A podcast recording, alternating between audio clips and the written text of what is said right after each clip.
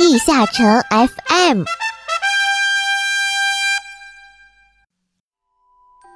Hello，各位勇士，大家好，这里是地下城 FM 第四十五期，我是主播玉涵。国庆假期，各位小伙伴们有没有和家人一起出去玩呢？本期的西海岸快讯将会带来测试服更新的十月十七日版本的相关内容，包含帝国竞技场和工会排名改版，以及万圣节的活动。在阿拉德故事部环节中，将会给各位小伙伴们带来有关于战线佣兵的 CP 组合。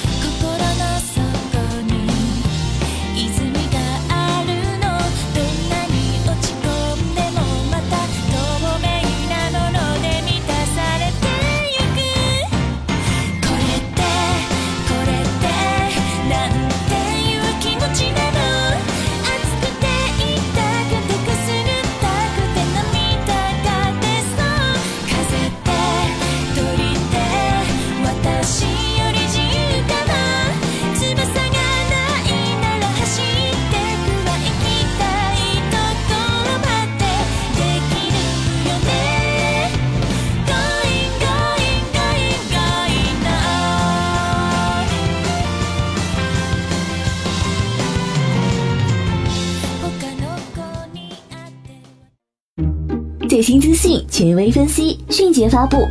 未来尽在西海岸快讯。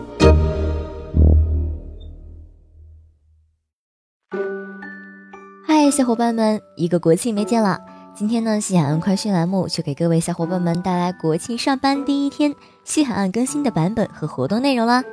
包含一系列新的活动，以及帝国竞技场，还有工会排名改版。首先就是新的强化大狂欢活动再次来袭。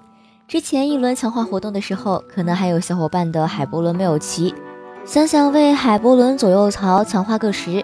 耳环强化个十一，又要花上不少钱。毕竟这个强化期后翻车的事情也是蛮屡见不鲜的。虽然很多小伙伴们都觉得强化活动下强化大概要比之前概率低，但是加九为止全部百分之百成功，则是对左右槽这种只要上十的装备友好很多。至于系统商店这个强化保护券和强化祈愿珠，就仁者见仁，智者见智啦。一年一度的万圣节又要到了，作为一个以搞怪和 cos 作为庆祝活动的西方节日，最近几年 DNF 的万圣节活动都会给小伙伴们带来不同的惊喜，诸如之前的万圣节小礼包，还有账号绑定的南瓜灯称号等等。当然，这次也不例外，大街上的 NPC 们纷纷换上了自己的万圣节装束。此外，参与万圣节活动还有机会获得万圣节光环装扮以及深渊宝珠。虽然现在很多小伙伴们都不再刷深渊了，但是存一部分飘到九部版本，依旧还有一些用处的。至于本次万圣节光环装扮的外观，这里就给小伙伴们一个小小的提示啦：银色狂想。至于本次的累计在线，也就是小伙伴们常说的罚站活动。奖励内容倒也是仁者见仁，智者见智的。当然，如果条件允许的话，还是可以选战一战的。毕竟每天免费的两次魔界裂缝，说不定就能助力小号出一把武器或者恍惚套的一件，又或者是三神器呢。至于活动中赠送的附魔是什么属性，这里也给大家简单介绍一下。修亚的宝珠是一个首饰部位增加二十四力量、智力、二十一体力、精神的宝珠。至于最后二十次赠送的一件无尽贪食装备，倒是可以省去干现在已经有点感觉难受的乌龟团本的时间，顺带还能节约一笔升级的开支。此外，工会排名系统进行的改版，因为工会战相关的内容因为无趣且收益极低，饱受小伙伴们的诟病，所以工会排名系统也进行改版。工会战变为了其中一个小小的要素。工会排名将会更多的参考工会成员在整个游戏内的活跃度和工会成员之间的互动来进行排序。首先，新的工会排名以点数呈现，而点数则是由工会人数、活跃角色、工会地下城进度、工会战相关、工会成员冒险团等级、工会福利属性、工会成员决斗等级、工会成员间组队和工会成员攻坚次数等维度决定。工会人数的点数上限为一百点，计算方法为人数比十，而每周活跃角色的点数上限为九十点，计算方式是周登录角色个数比十。工会地下城进度的上限值为一百二十点，每个工会地下城每个图开启都有一定点数。此外，各个地下城进化率比十也会被计入该点数。至于小伙伴们都比较诟病工会战的点数上限为五百点。具体计算方法是工会战斗力和防御值比一千，胜利点数比一百。冒险团的点数计算就相对复杂，但是具有极高的点数上限，高达九千四百五十点。其中二十六到三十级冒险团为一档次，每个拥有这个等级档次冒险团的角色将会增加七点点数。决斗等级则是根据决斗场经验进行计算，也就是我们俗称的大饼。每饼一点，铜饼两点，银饼三点，黄金五点，钻饼六点，泰拉七点，上限为七千点。至于队伍活跃度和攻坚次数这两项，则是不具备点数上限。说白了，就是如果一个工会都是干地的话，那么这两点将会覆盖上面几乎所有的点数。队伍活跃度要求工会内最少两人组队，通关不同地下城对应不同的点数，其中。普通安图恩和普通卢克最高，为每次通关五点；魔界裂缝和时空裂缝次之，每次三点。至于循环地下城和异次元裂缝就相对更低，分别为一点和两点。至于攻坚点数，则是根据攻坚不同瑞的模式的次数进行计算。只要一个工会成员通关一次卢克或者超时空之战瑞的，即可进入两点点数；过期安图恩瑞的为一点。这里特别要说的是，现在新的工会成员加入具有一个萌新期，萌新期的相关队伍活跃度和攻坚成功点数是要额外多百分之五十计算的。最终获得前三的工会将会显示在凯利边上的工会排行榜上，同时第一名工会的名字还会额外显示在工会基地的门上，还是相当显眼的。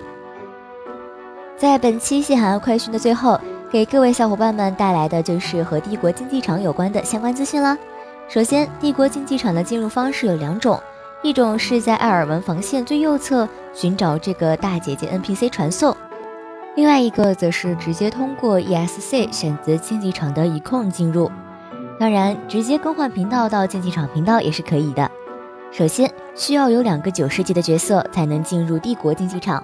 可以通过右侧的队伍设置你想上场的角色。设置的角色，不论是在帝国竞技场内还是在城镇内，都可以在帝国竞技场频道内按 Tab 切换。每天首次进入帝国竞技场需要十五万金币作为入场券，后续再进入则不需要。此外，帝国竞技场具有一定的抗魔需求，大致是四千六百点左右。建议各位小伙伴们选择抗魔值达到四千七百点的角色进入。进入帝国竞技场后，背包栏不能打开，也不能使用自己的物品。角色将会自动增加一个四千点力量智力的 buff，当然，这个四千点智力不会加入女圣骑士 buff 的使用智力中。帝国竞技场总共分为五关，其中之前四关为连续关卡，必须连续挑战，而第四关挑战结束后，将会有一个对话框供小伙伴们选择，按 space 即可进入挑战晋级之王，会恢复所有 HP、MP，并且重置冷却时间。不过，死亡的角色不会复活。其中第一回合可以获得两个荣耀的芝德洛斯勋章和三个意面奖章，第二回合可以获得三个荣耀的芝德洛斯勋章和三个意面奖章，第三回合则可以获得三个荣耀的芝德洛斯勋章和三个意面奖章，第四回合可以获得两个荣耀的芝德洛斯勋章和三个意面奖章，第五回合也就是竞技之王挑战成功，可以获得五个荣耀的芝德洛斯勋章和三个意面奖章。共计十五个荣耀的智德洛斯勋章和十五个意面奖章，相关的所有材料均为账号绑定。而兑换一件九零散件升级九零 A 套的图纸需要大约三十八天，兑换一个十二属强的附魔大约需要十天。此外，一面勋章除了可以兑换十二属强附魔外，国服的帝国竞技场还给予了兑换浓缩魔能石和九零级史诗防具罐子的功能。每个月可以购买一次九零级史诗防具罐子，开启之后可以在五种不同防具类型的袖珍罐中选择一个。在袖珍罐里可以随机开到对应防具类型的十种九十级防具中的一个，而开启袖珍罐需要花费一百万金币。此外，万圣节导弹大王头套再次复刻，并且这次加入了枪剑士和女圣职者的头套，售价为九百九十九点券，依旧是只能通过点券购买。开启礼包里赠送的欢乐南瓜篮子，则是可以随机在三个深渊叛队通行证、一个万圣节疲劳果糖。一个双倍出活动道具的魔盒，二十个万圣节恢复药剂，一个万圣节体力精神药剂中随机获得一个。此外，魔盒则是加入了梦幻强化礼盒，为账号绑定，内置一张加十的强化券以及一张强化保护券，均为账号绑定。以上就是本次西海岸快讯给各位小伙伴们带来的相关内容啊！如果后续还有对于十七号的版本有新的更新，地下城 FM 也会第一时间给各位小伙伴们带来介绍。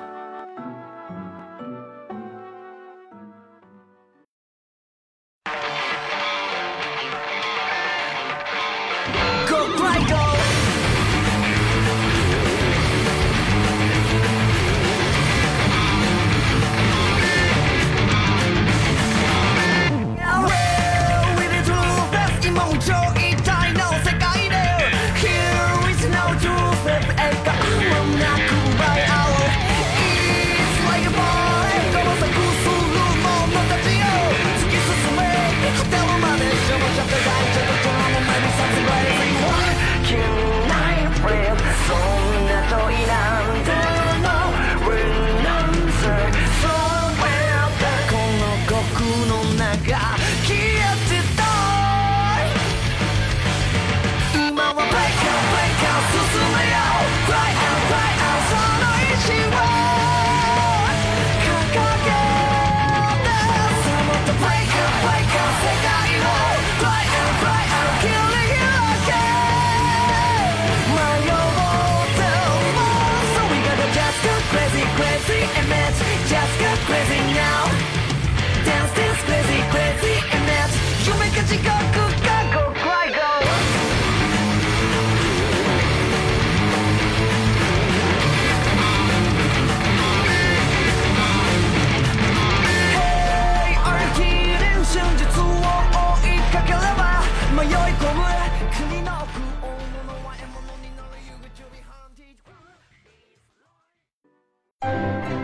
重塑背景故事，网罗热门话题，阿拉德故事部带您走进更加欢乐的阿拉德大陆。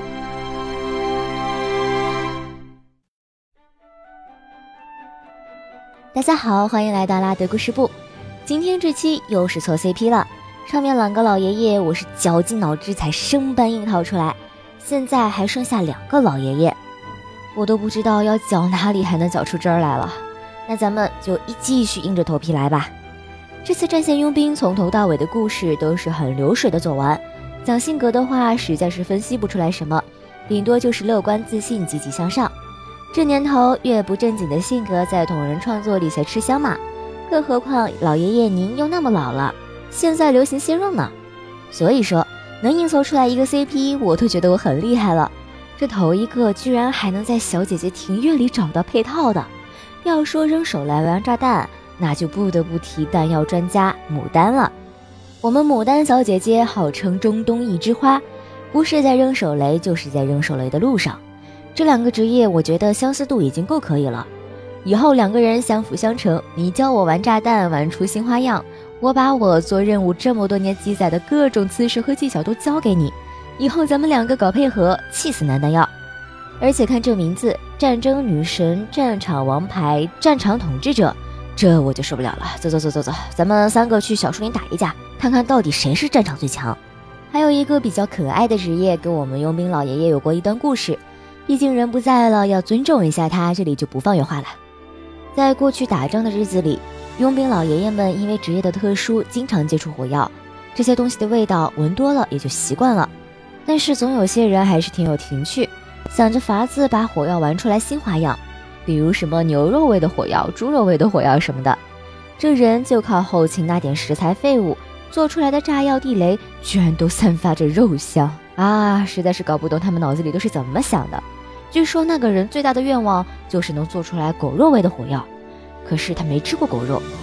军旅生活总是很无聊。佣兵老爷爷还养过一只狗，打仗会跟着冲，打完仗了闲着没事儿就玩扔骨头捡回来的游戏。如果日子一直这样也不错，只是后来发生一件事，不禁让人惋惜。那是一次特殊任务，我们的主角佣兵老爷爷没上场，那个喜欢做不同口味火药的人来找老爷爷借狗，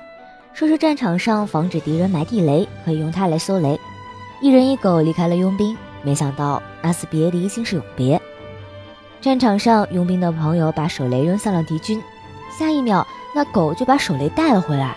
二人当场被炸死。后来清理战场，有人给佣兵老爷爷带回了一块带着红色皮毛的狗肉。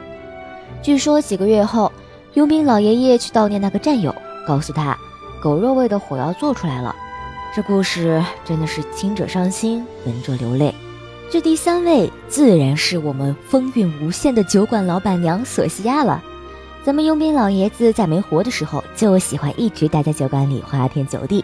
有活干完了回来继续花天酒地，经常去酒馆，一来二去跟老板娘不就熟络了吗？这年龄干柴烈火，自然而然的就……这这这……哎，等等，酒馆……嗯，我的女角色可是天天在酒馆里摆着 pose 的呀，我都没法天天去酒馆看望他们。这佣兵糟老头子就天天待在那儿，好家伙，这突然间就分析出来，这佣兵够心机的呀！趁着我们出去刷图挣钱，他天天在酒馆里，鬼知道会闹出什么事啊！我这还眼巴巴给人凑 CP 呢，我我这自己好友都激活了，我还凑 CP，哎，我抱歉了各位听众，今天的节目实在是看不出来什么了，我这心态平静不下来了，我要回去看看我家小姑娘小伙在酒馆里姿势是不是变多了，嗯嗯，咱们只能下回见了。实在是抱歉啊，那本期的地下城 FM 到这里就结束了，我们下期再见。